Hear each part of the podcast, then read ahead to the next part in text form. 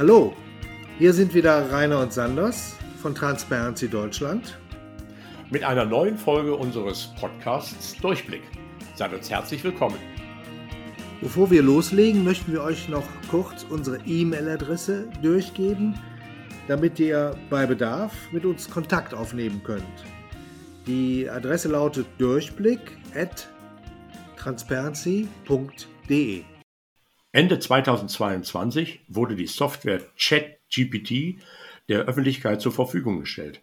Seitdem haben diese Plattform und ihre Nachfolger nicht nur die Welt der Information Technology, sondern auch unser Zutrauen zu Wahrheiten und Verlässlichkeit revolutioniert. Die Diskussion über ihre möglichen Folgen wird seitdem immer intensiver. Ein Aufruf von zahlreichen Gründern und Vorreitern der modernen IT-Welt weist auf die Gefahren einer unkontrollierten Nutzung und Weiterentwicklung derartiger Systeme hin. Aber stellt diese Anwendung nicht eine logische Folge der für uns sonst so selbstverständlichen IT-Welt dar? Datenschutz ist eine wichtige und unverzichtbare Voraussetzung für ein selbstbestimmtes Leben, in dem wir unsere Individualität und unser Privatleben schützen. Aber wie steht es um diesen Schutz in Zeiten von ChatGPT, Hassreden in den sozialen Medien, Wahlmanipulation mit Bots und Datenklau über Online-Bestellungen im Internet? Wissen wir noch, was richtig oder falsch ist? Inwieweit unsere Entscheidungen durch wertbasierte logisches Denken getroffen oder durch Influencer, soziale Medien oder künstliche Intelligenz beeinflusst werden. Das entscheidende Wort in dieser Unsicherheit ist Transparenz. Sowohl Autokratien als auch die Welt von Kriminalität und Korruption können nur überleben, wenn ihre Machenschaften im Verborgenen stattfinden und intransparent sind. Daher ist Transparency International seit 30 Jahren dabei, unsere Welt ein wenig transparenter zu gestalten.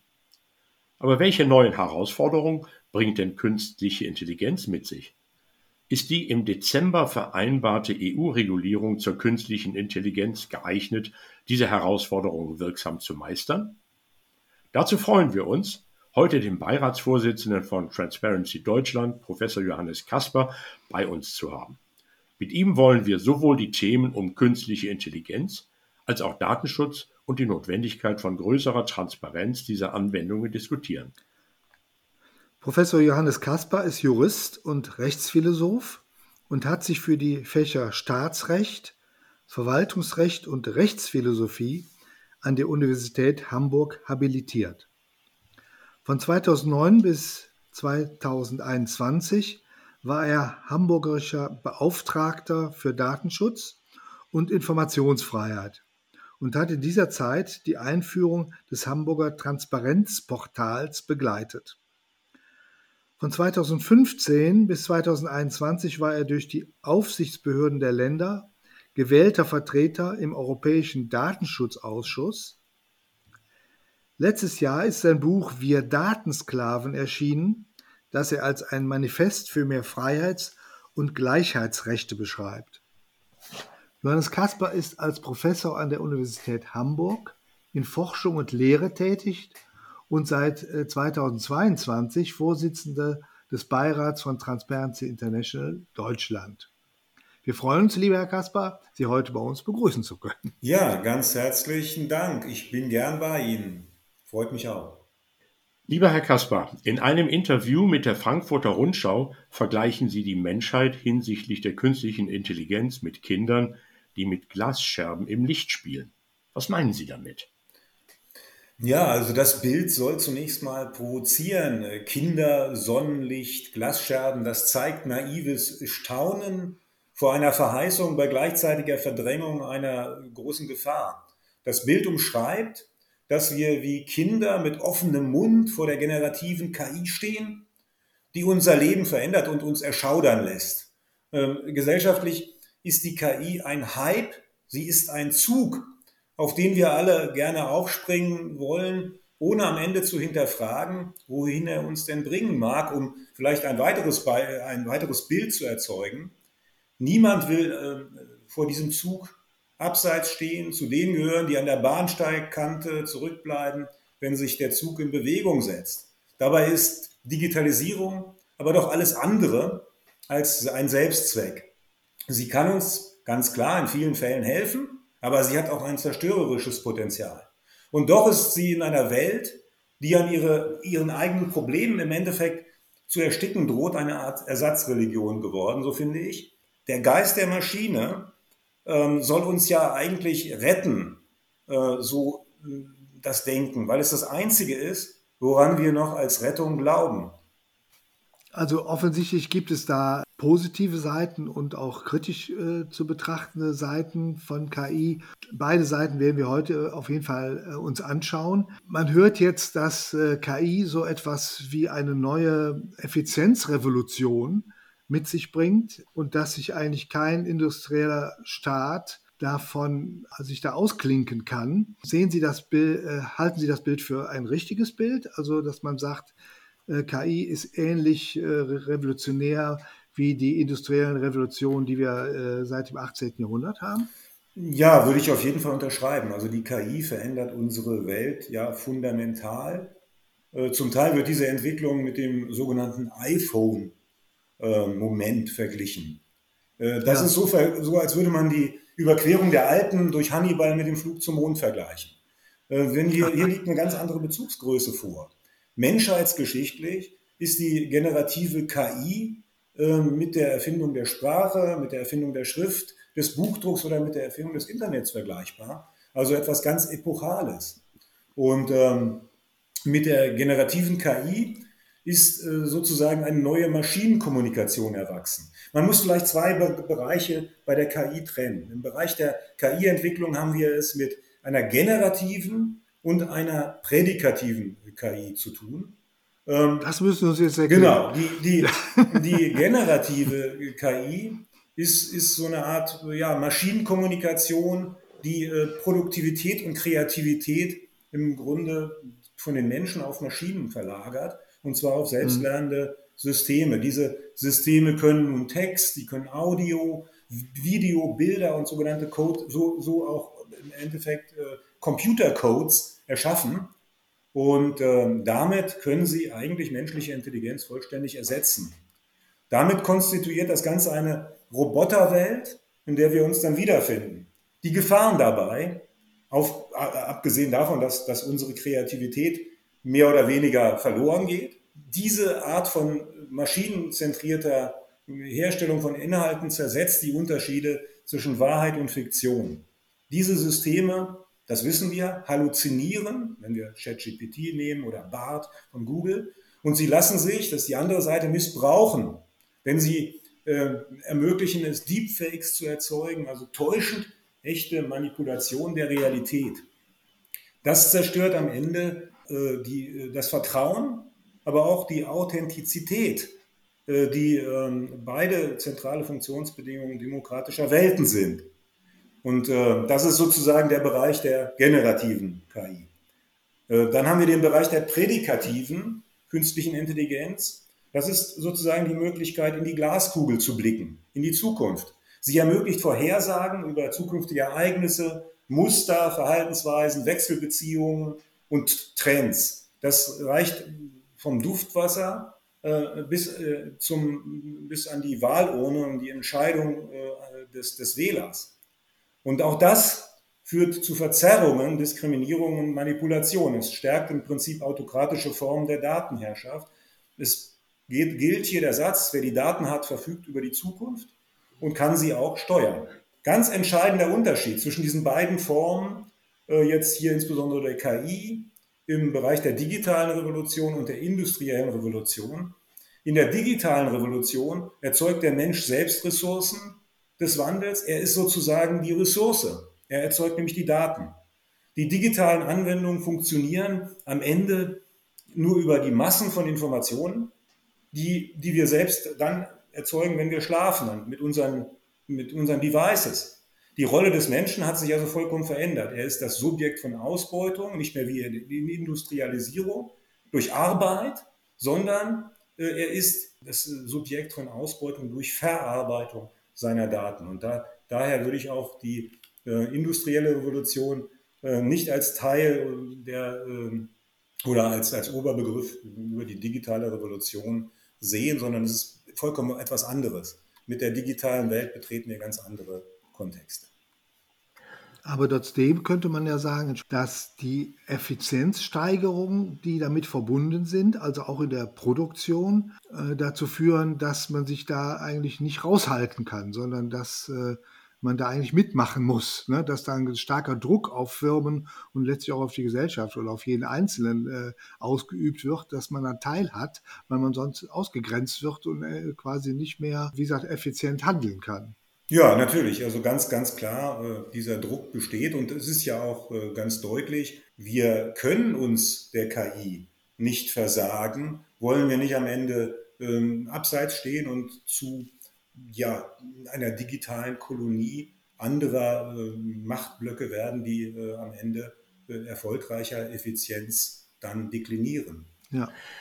Wenn wir über die Risiken und über die Chancen sprechen, äh, unterscheiden Sie ja zwischen weißer und schwarzer KI. Was meinen Sie damit? Also wenn wir uns die, die, den Einsatzbereich von prädikativer KI ansehen, also die, den, den, Blick in die Glaskugel, dann ähm, gibt es ähm, praktisch zwei Formen dieser äh, künstlichen Intelligenz. Die eine Form nutzt die KI als Hilfsmittel zur Vorherse Vorhersage äh, über menschliches Verhalten, auf das dann Einfluss genommen werden kann. Äh, mit Profilbildern von Personen werden dann äh, Personen ausgewertet, um Menschen zu überwachen oder sie zu manipulieren, sie in eine bestimmte Richtung zu drängen. Das reicht eben äh, von der Werbung äh, bis hin zur biometrischen Echtzeitanalyse äh, und dem Emotional Decoding, also der, der Überprüfung, was äh, ähm, in den Menschen selbst vorgeht, welche Emotionen sie haben. Und ähm, das ist die Form der schwarzen KI. Äh, hier gilt, wer die Daten hat und die Infrastruktur, diese äh, Daten auch systematisch zu verarbeiten, hat Macht über Menschen und kann Verbraucher, Bürger oder Wähler am Ende beeinflussen. Das ist die negative Form der KI, so bezeichne ich sie. Die weiße Form stellt, die KI als den Schlüssel für naturwissenschaftliche und medizinische Erkenntnisse dar. So gelingt es etwa über Mustererkenntnisse Wissen zu generieren, über Krankheitsbilder, hm, etwa die Verschmutzung der Meere durch Plastikmüll oder über Proteinketten. Da ist so ein Beispiel AlphaFold von Google, seine Anwendung zur Vorhersehbarkeit von Proteinkettenstrukturen. Ähm, das dient der Erforschung von Krankheiten und der Entwicklung neuer Medikamente.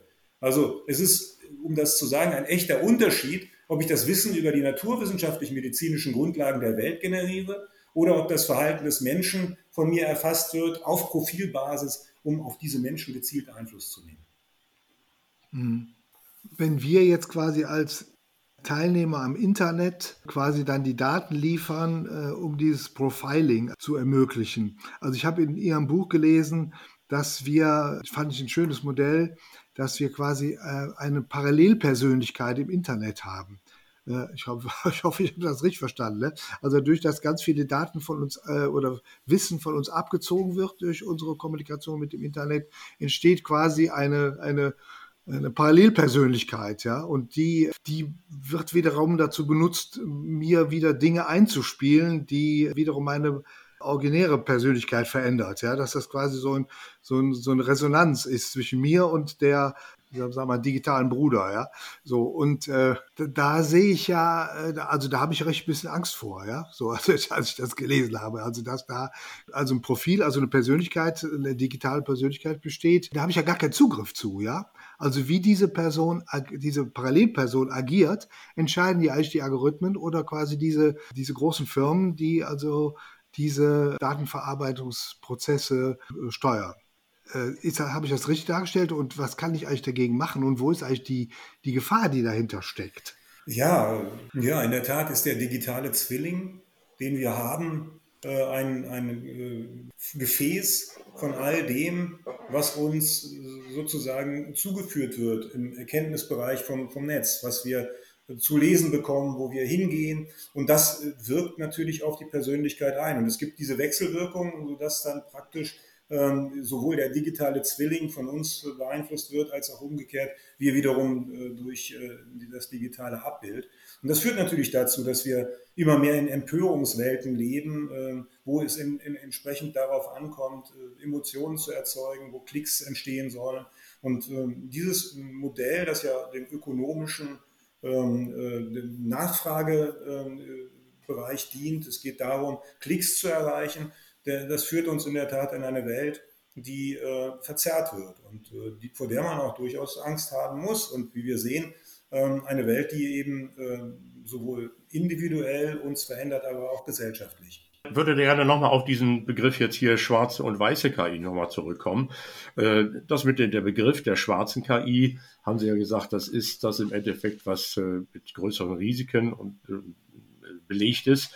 Inwieweit ist, wenn wir diese schwarze KI sehen, möglicherweise KI der Totengräber der demokratischen Rechtsstaatlichkeit? Das ist ein Begriff, den Sie auch da, da mal dargestellt haben. Das hört sich ja sehr gravierend an.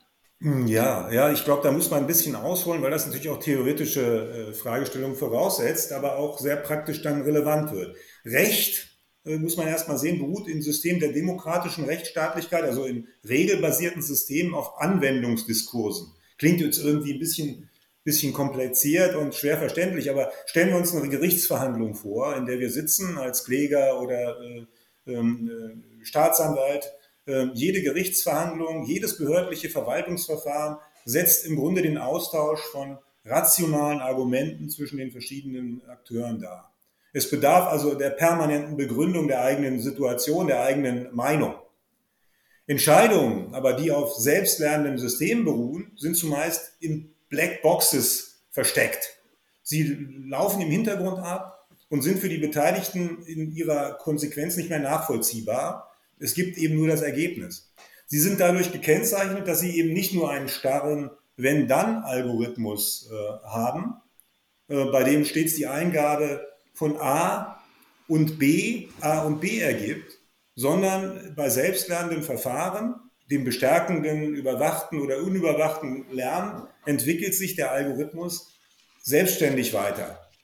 Hier lässt sich gerade nicht mehr voraussehen, was die Eingabe von A und B am Ende ergibt.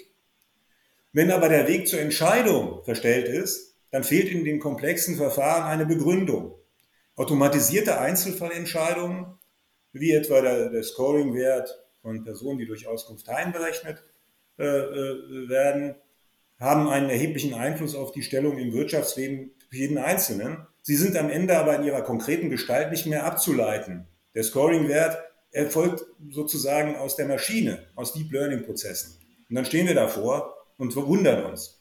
Bewertungen, die auf allgemeinen statistischen Erkenntnissen, auf Wahrscheinlichkeiten, auf Prognosen aufbauen, sind häufig selbst dann, das muss man eben auch sehen, Verzerrungen der Wirklichkeit, fehlerbehaftet und diskriminierend. Und wenn man nun eine Gesellschaft sieht, die Menschen über KI-Modelle behandelt, dann äh, bleiben Diskurse über das Richtige oder Gerechte verborgen. Sie existieren nicht. Es gibt nur Entscheidungen. Sie, äh, Entscheidungen, die aber keine Kontrolle mehr kennen. Das demokratisch-rechtsstaatliche Modell wird aber äh, sozusagen dadurch auf den Kopf gestellt. Es ist eine Gesellschaft, in der der Wahrscheinlichkeiten des Probabilismus, so nenne ich das, und der Dezision, die statt konkreter Gefahr die Wahrscheinlichkeit berechnet, mit der sich irgendetwas bestimmt entwickelt. Eine Situation, eine Gefahr, ein Anschlag, ein persönliches Versagen oder eine, eine Wahlentscheidung. All das ist aber abgekoppelt von dem einzelnen Individuum und von im Grunde seine, seine eigenen Verantwortlichkeit. Nun haben Sie ja, äh, wenn Sie das so sagen, dann fällt mir natürlich ja gleich Schufa ein. Die Schufa ist, äh, macht ja ein Scoring, das dann dazu führen kann, dass äh, Leute keine Kredite mehr bekommen, dass Leute kein Telefon mehr oder keinen kein Vertrag mehr abschließen können, ohne dass sie überhaupt wissen, warum und ohne dass sie die Möglichkeit haben dagegen tatsächlich, man kann natürlich Einspruch erheben, aber äh, die, die Begründung, wie Sie eben sagen, die fehlt.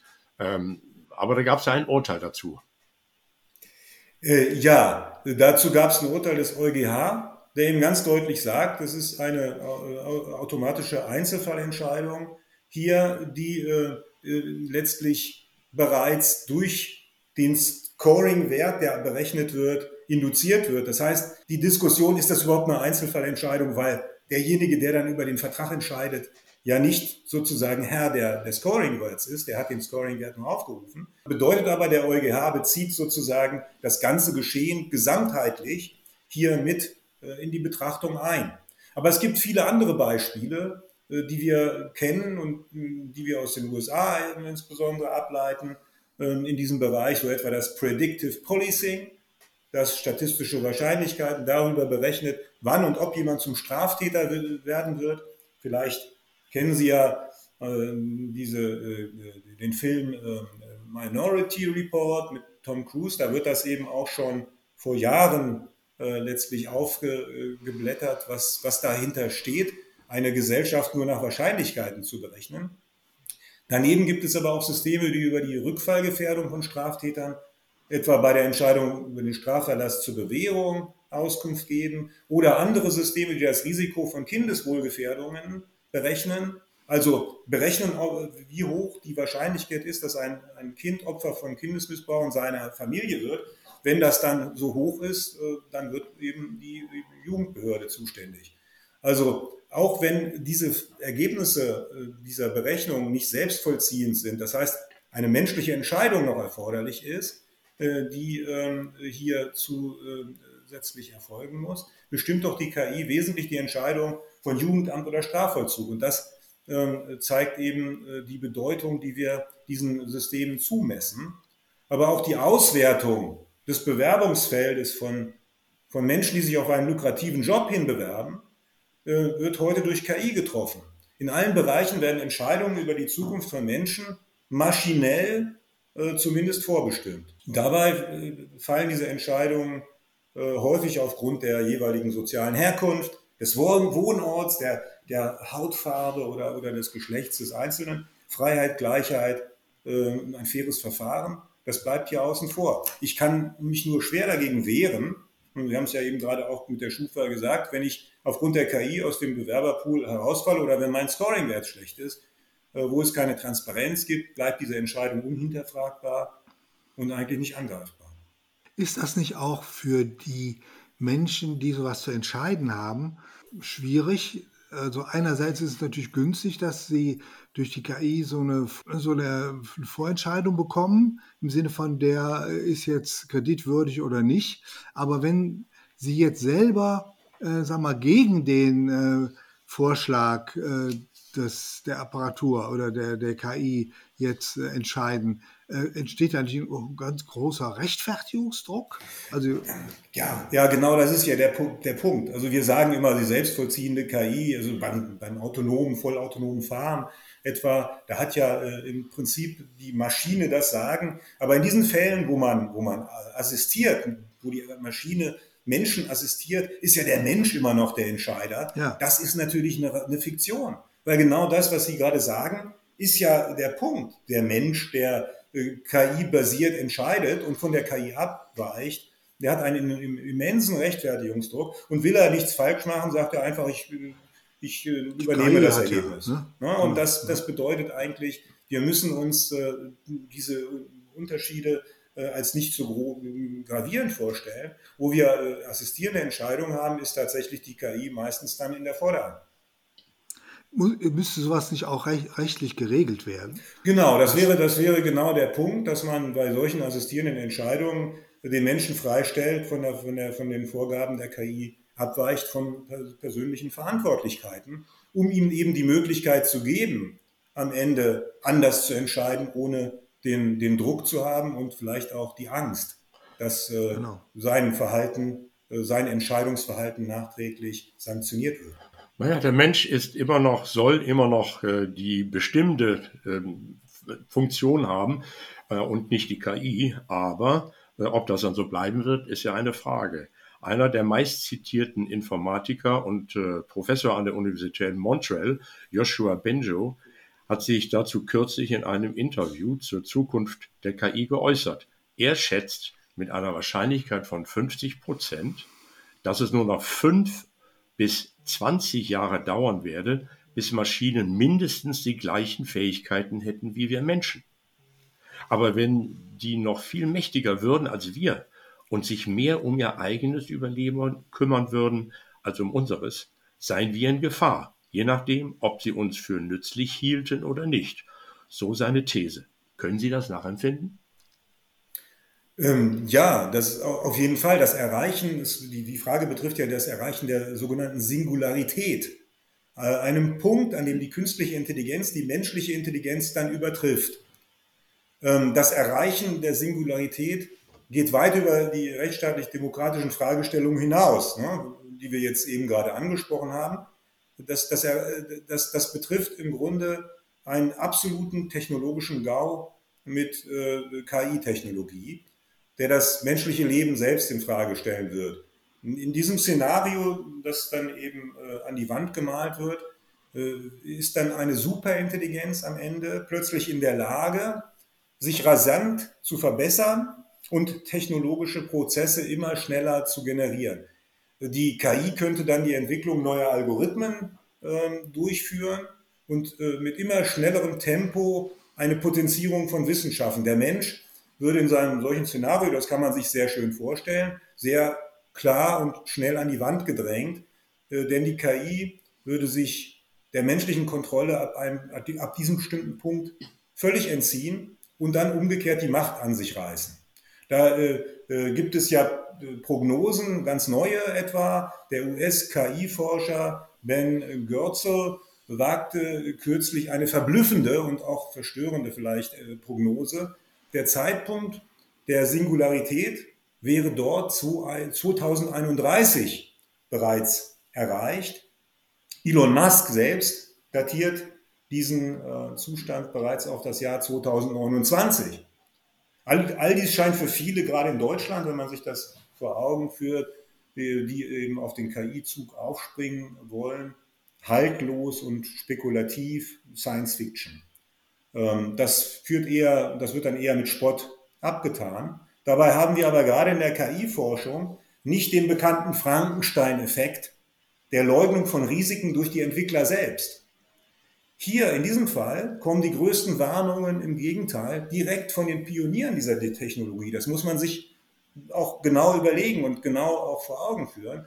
Joshua Bengio, den Sie ja eben ansprachen, aber auch die Kollegen von Robert Altman bei OpenAI, die aus Angst vor ihrer eigenen Schöpfung den Chef aus dem Unternehmen drängen wollten, noch vor kurzem, was nicht gelang. Aber auch Leute wie Geoffrey Hinton für Google, die Gottvater von äh, KI, sind alles andere als naive Mitmenschen. Die haben diese Technologie wesentlich entwickelt. Die Warnungen nicht ernst zu nehmen oder als Botschaften dann abzutun, die von den unmittelbar aktuellen Gefahren der Technologien ablenken sollen, halte ich für kindlich naiv. Da sind wir wieder am Anfang und bei der Glasscheibe im Sonnenlicht. Ja, das hört sich ja ja durchaus bedrohlich an. Und äh, ich habe in Ihrem Buch gelesen, dass Sie auch eine Lösungsidee haben, also im, im Sinne von, dass Sie, Sie haben es verglichen mit, äh, ähm, mit, der, mit dem Verbot von chemischen Waffen, äh, was ja auch äh, die Menschheit beschlossen hat, dass diese Waffen nicht mehr benutzt werden dürfen. Äh, würden Sie denken, dass man auch so ein umfangreiches äh, Verbot für bestimmte Anwendungen von KI oder auch Entwicklungsrichtungen von KI, dass man solche Verabredungen treffen müsste äh, weltweit? Ich denke, das ist die Konsequenz aus der Risikoanalyse, dass man am Ende die KI auf bestimmte Regeln beschränken muss. Und das gilt nicht nur über die Frage, zu der Frage, wie äh, soll KI entstehen, welche Vorgaben soll man der machen, sondern auch, ähm, ob, also den Einsatzzweck der KI betreffend, ist wirklich für alles, was wir, was wir brauchen, dann entsprechend äh, ein Einsatzzweck ähm, gegeben oder wollen wir, sollten wir nicht auf Bereiche verzichten, wo wir KI insgesamt einsetzen? Etwa im Bereich von Kriegswaffen. Kann man also sagen, dass KI nicht mehr nur eine Technik oder ein Werkzeug ist, bei dem das Gute oder das Schlechte davon abhängt, wie man sie benutzt? Oder haben wir jetzt ein Instrument, das sich möglicherweise nicht mehr als Objekt bzw. als Werkzeug verwenden lässt, weil es eventuell autonome Entscheidungen treffen kann, die sich gegen die Menschheit richten? Ja, in der Tat. Also die KI ist eben nicht nur ein Werkzeug in unserer Hand, für dessen Einsatz wir im Einzelfall eigenständig verantwortlich sind. Selbstlernende Systeme und neuronale Netze schreiben sich nämlich selbstständig fort. Sie sind eben nicht statisch, sie sind dynamisch. Sie sind nicht wie Atombomben oder Kohlekraftwerke, deren Sicherheit wir im Prinzip 24-7 überwachen können. Sie sind bereits heute kaum kontrollierbar, weil sie uns weil sie eigenständig Inhalte erzeugen und uns unseren Planungen zusehends entwachsen. Das macht eben ihre ähm, äh, Andersartigkeit aus. Und äh, da, in diesem Bereich haben sie zwei schädliche Neigungen. Zum einen sind sie permanent in der Gefahr, die Wirklichkeit zu verzerren, da ihr Training auf unvollständiger oder auch falscher Tatsachenbasis erfolgte. Ähm, das, das sieht man dann daran, dass eben Frauen möglicherweise ein Beispiel von Apple bei Kreditkartenvergabe dann äh, benachteiligt werden oder ähm, Benachteiligungen bei ähm, anderen äh, behördlichen Dingen passieren, wie in den, äh, den Niederlanden etwa, wo äh, die Rückforderung von Kindergeld erfolgte, mit Blick eben auf Doppelstaatler. Das sind Dinge, die passieren, äh, wenn falsche Tatsachen hochgeschrieben werden. Zum anderen ähm, kann die einseitige Ausrichtung, das ist ja der zweite Teil dieses Fehlers, auf ein Ziel zu einer absurden, völlig unverhältnismäßigen Überbewertung dieses Ziels führen. Vom äh, Philosophen Nick Bostrom ist äh, das Beispiel der KI gebildet worden, die Büroklammern erzeugen soll. Alles, was sie von diesem Ziel abhält, das sie mit voller Inbrunst verfolgt, wird konsequent unterdrückt und bekämpft. Am Ende wird die Welt zu einer riesigen Fabrik, von Büroklammern, in der Menschen keinen Platz mehr haben. Das ist natürlich total satirisch zugespitzt, aber es zeigt so ein bisschen die, äh, auch die Unerbittlichkeit eines Algorithmus, der sich in der Welt verwirklicht dann. Ne? Die falsche Auswirkung und eben diese Fehler im, im Trainingsverfahren sind dabei nur, ähm, also die falschen, äh, im Grunde die übermäßige Zwecksetzung, die falsche Ausrichtung und die, äh, die Fehler im Trainingsverfahren lassen sich dabei nur als Symptome einer grundsätzlichen Unberechenbarkeit und der, der Unklarheit von Entscheidungswegen beschreiben. Die KI ist eben deswegen nur schwer einpassbar im demokratisch-rechtsstaatlichen Bereich. Äh, Demokratie beruht eben auf der stets möglichen Nachvollziehbarkeit und Kontrollierbarkeit von Entscheidungen durch Menschen. Sie ist zentrale Voraussetzung für menschliche Verantwortung. Und wenn wir jetzt KI-Systeme anschauen, so entscheiden sie durch Auswertung von einer immensen Zahl an Gewichten und Schwellenwerten, also Informationen, die von überall kommen.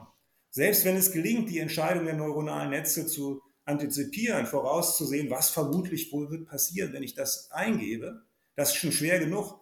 Selbst dann lässt sich das Ergebnis grundsätzlich nicht mehr auf einer menschlichen Verständnisebene nachvollziehen. Und das ist das, das Problem.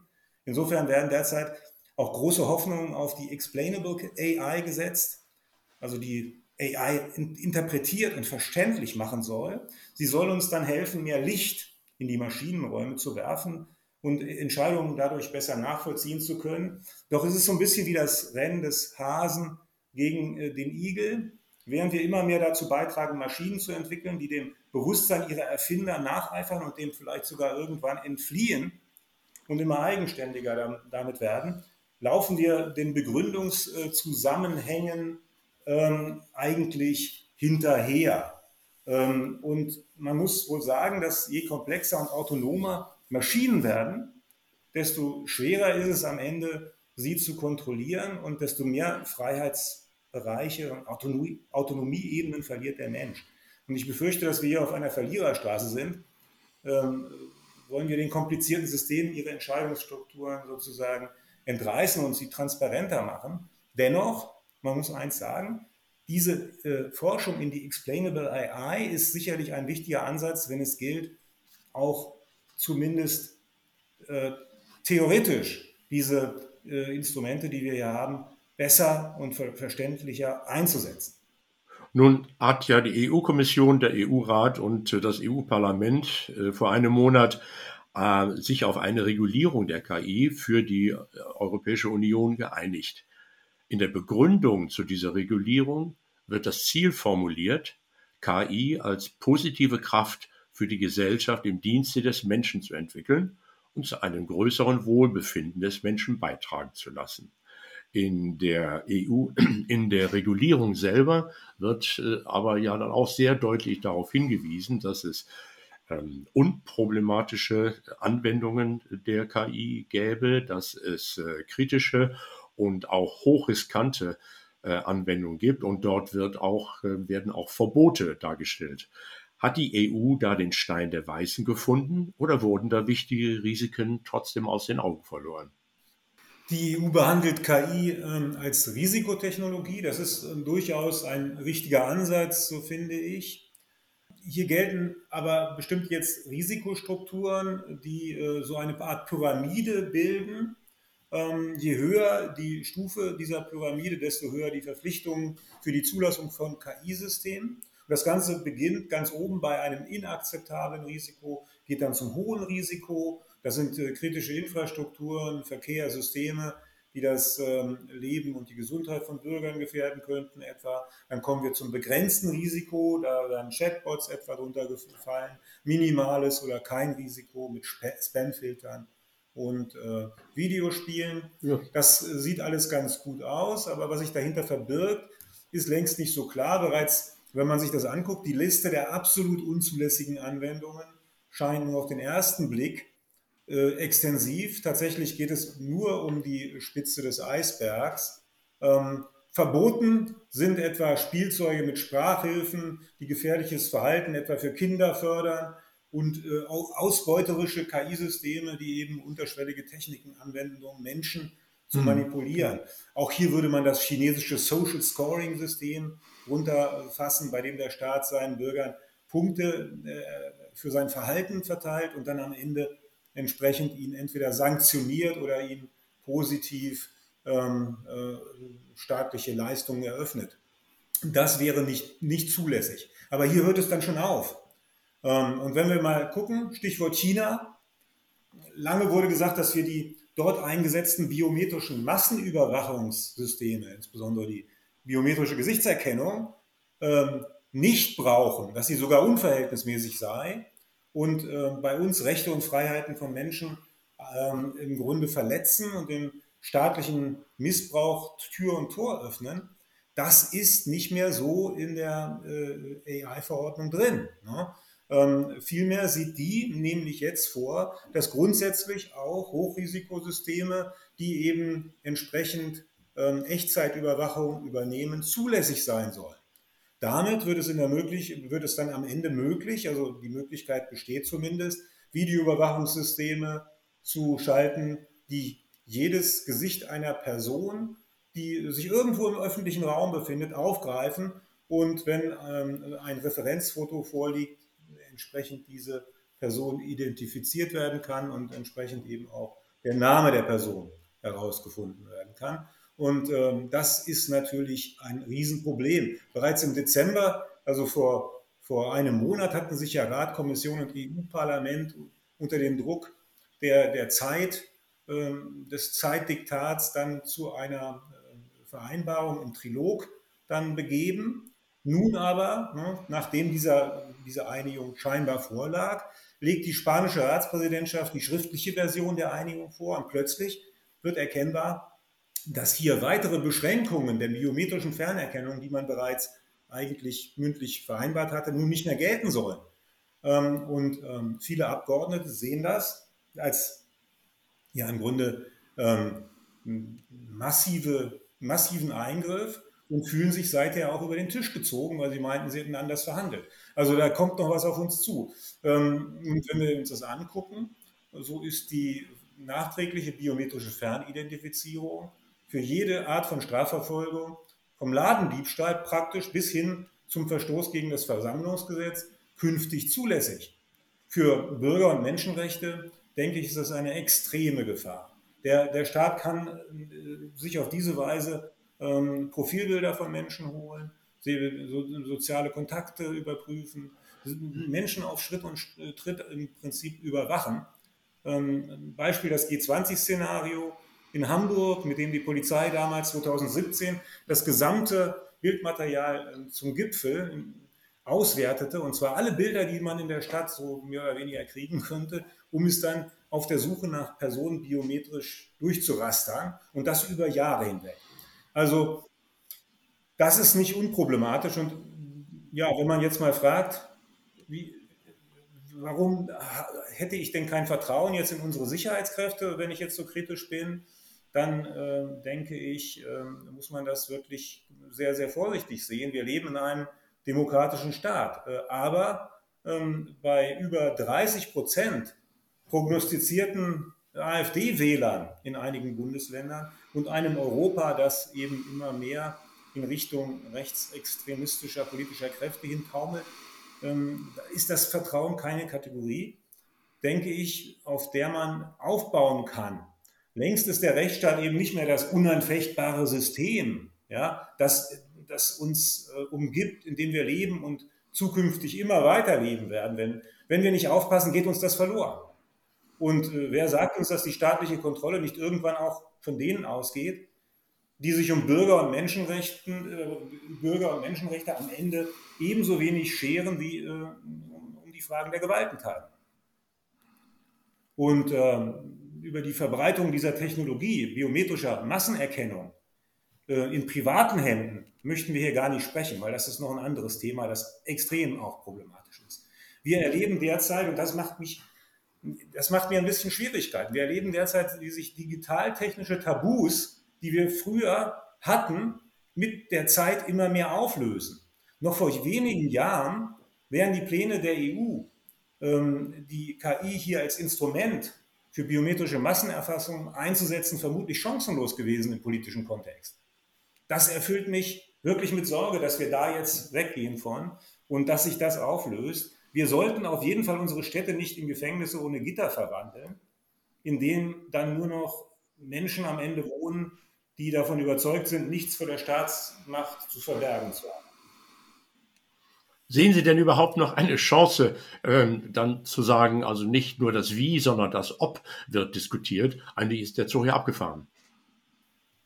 Naja, ich, ich glaube, die Chance hat man in der Tat nicht. Ne? Staut man sich die AI-Verordnung näher an, so wird doch klar, dass es um die gesamte Bandbreite der Anwendung geht, die hier mit geregelt werden soll, die unser Leben im Prinzip bestimmen werden. Hier werden unter anderem genannt biometrische Identifizierung, wir sprachen gerade drüber, KI-Systeme zur Leistungsbewertung am Arbeitsplatz werden dort äh, äh, angefügt, aber auch in Schule und Universität, also zur Bewertung von Schülern und Studierenden, zur Auswahl und Rekrutierung von Personal ähm, geht es um KI-Systeme, Zugangskontrolle im Bereich der öffentlichen Daseinsvorsorge, es geht um Sozialleistungen äh, und es geht um Kreditwürdigkeitsprüfung. Äh, es geht um den Einsatz bei der Strafverfolgung. Zur Risikobewertung haben wir auch gerade darüber gesprochen, ob jemand zum Täter wird, die Wahrscheinlichkeit, ob jemand zum Täter wird, äh, die Ermittlung von emotionalen Zuständen einer natürlichen Person. Also ich empfehle insofern einmal wirklich kritisch den Katalog des Anhangs 3 der KI-Verordnung durchzulesen und um Ihre Frage daher zu beantworten, wie, wie hat es die EU äh, geschafft? Die EU hat es aus meiner Sicht eben nicht hinbekommen, die KI rechtsstaatlich angemessen zu regulieren. Gegebenenfalls wird man äh, hier nachsteuern müssen, insbesondere vor dem EuGH und erforderliche rechtsstaatliche Anwendungen gerichtlich dann durchsetzen müssen.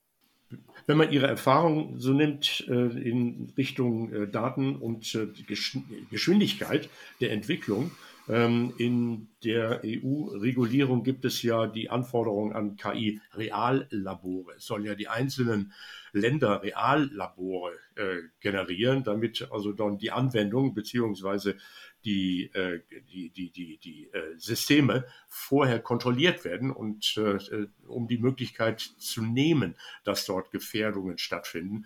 Ähm, können Sie sich vorstellen, dass solche Reallabore tatsächlich ähm, die Geschwindigkeit der Änderungen äh, begrenzen können und äh, in der Lage sind, dann gefährliche Entwicklungen von vornherein äh, zu beenden? Ja, aber das ist genau die Frage, weil Reallabore helfen uns natürlich zu gucken, wie gehen wir mit KI um und wie setzen wir KI um. Aber sie geht nicht äh, auf die Frage ein, wollen wir überhaupt KI dazu einsetzen? Wollen wir künftig öffentliche Plätze beobachten mit äh, Videokameras, die dann direkt in die biometrische Analyse reinlaufen, sodass jedes Gesicht äh, am Ende identifizierbar dann Personen ergibt und es ermöglicht, Personen auszusortieren. Darüber werden uns diese Labore nichts sagen. Die Labore werden vielleicht helfen, uns die äh, Falschmeldung eines solchen Systems künftig ähm, gering zu halten, was ja auch ganz wichtig ist, weil bei einer Echtzeitüberwachung kann man ähm, nicht, nicht hm, bei ein Prozent der beobachteten Menschen äh, falsche äh, Angaben bekommen. Dann funktioniert das nicht. Aber das geht wirklich um die Frage, wollen wir wirklich nur eine Funktionsfähigkeit diskutieren oder wollen wir auch die Frage der Sinnhaftigkeit, der Legitimität eines solchen Modells äh, künftig diskutieren? Und hier halte ich die Diskussion für verkürzt. Hm, die KI schlägt ja für Probleme und Aufgaben Lösungen vor, die der Auftraggebende dann beurteilen wird. Man muss aber sehr viel wissen und können, um solche Vorschläge der KI zu bewerten, auf Richtigkeit und Angemessenheit und Brauchbarkeit zu prüfen. Der Mensch ist ja oft eher träge und möchte der Anstrengung ausweichen und wird so verleitet, die Lösungsangebote der KI einfach zu akzeptieren und zu übernehmen. Kann das nicht gerade bei Schülern und Studierenden dazu führen, dass die Entscheidungskompetenz abnimmt bzw. erst gar nicht ausgebildet wird? Ja, also ich glaube in der Tat, wir verlieren natürlich unseren autonomen Status, je mehr wir uns auf das verlassen, was uns äh, von den Maschinen vorgeschlagen wird. Ähm, ChatGPT ist ein super Hilfsmittel für die Erstellung von Texten.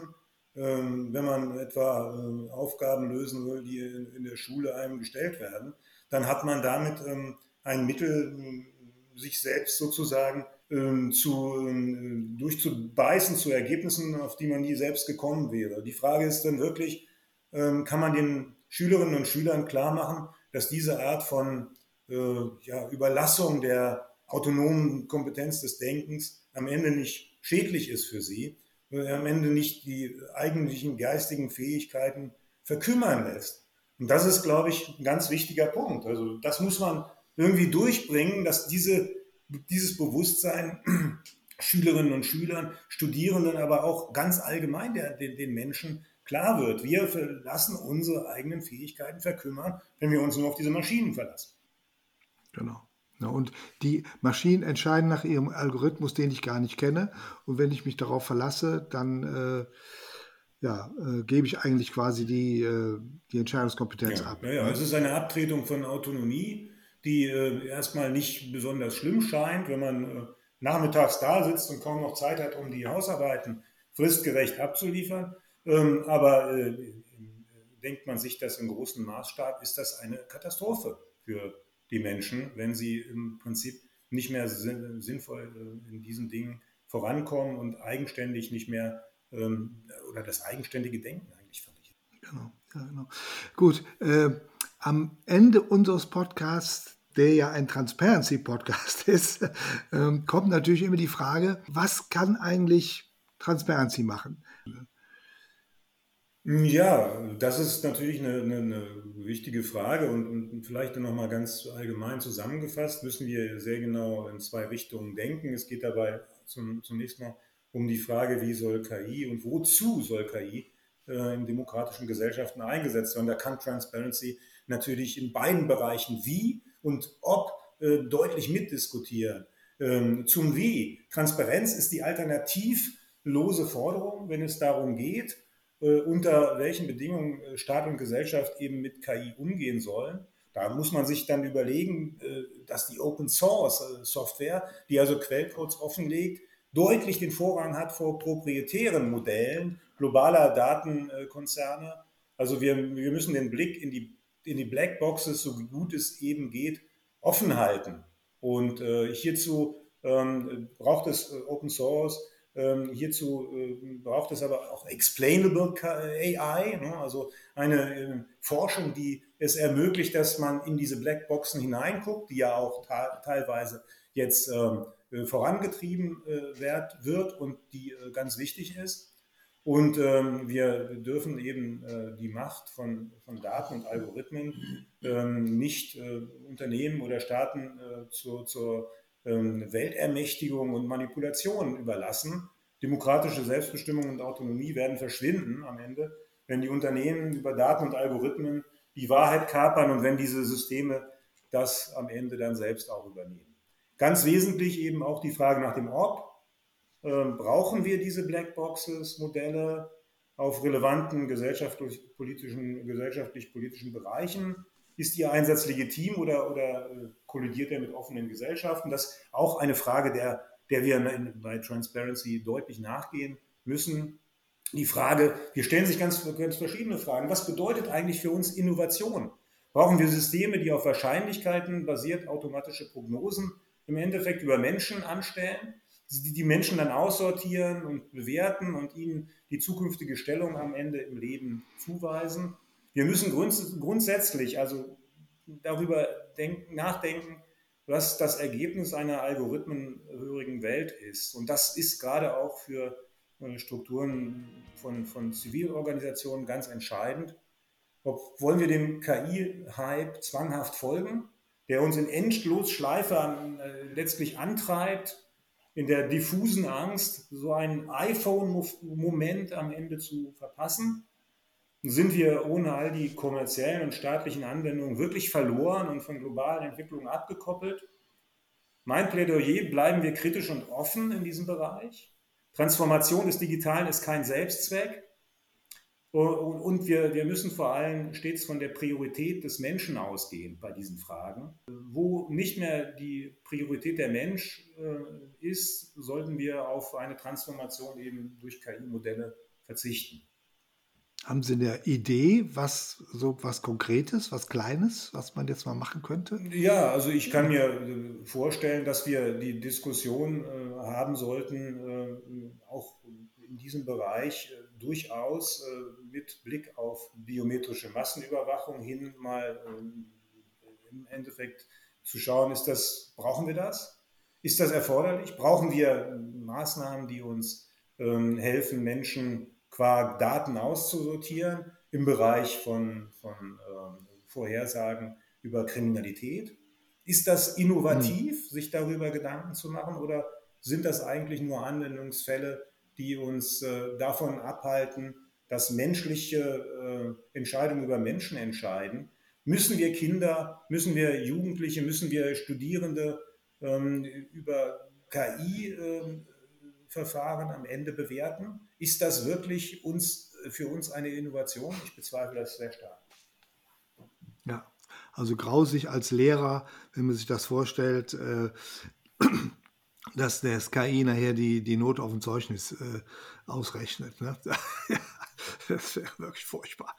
Gut, Herr Kaspar, ganz herzlichen Dank für diese ausgesprochen informative Sendung, könnte ich mal sagen, oder dieses Gespräch ich glaube, man muss äh, sehr konzentriert zuhören, um äh, die ganze, der ganze Gehalt, der da drin ist in ihrer ähm, ähm, Expertise, das äh, herauszufiltern. Ich habe immer gesagt, Podcast kann man auch beim Zwiebelschneiden hören. Ich glaube, wenn man ihren Pod also unseren Podcast jetzt hört, muss man aufpassen, dass, dass man sich nicht in den Finger schneidet. Ja.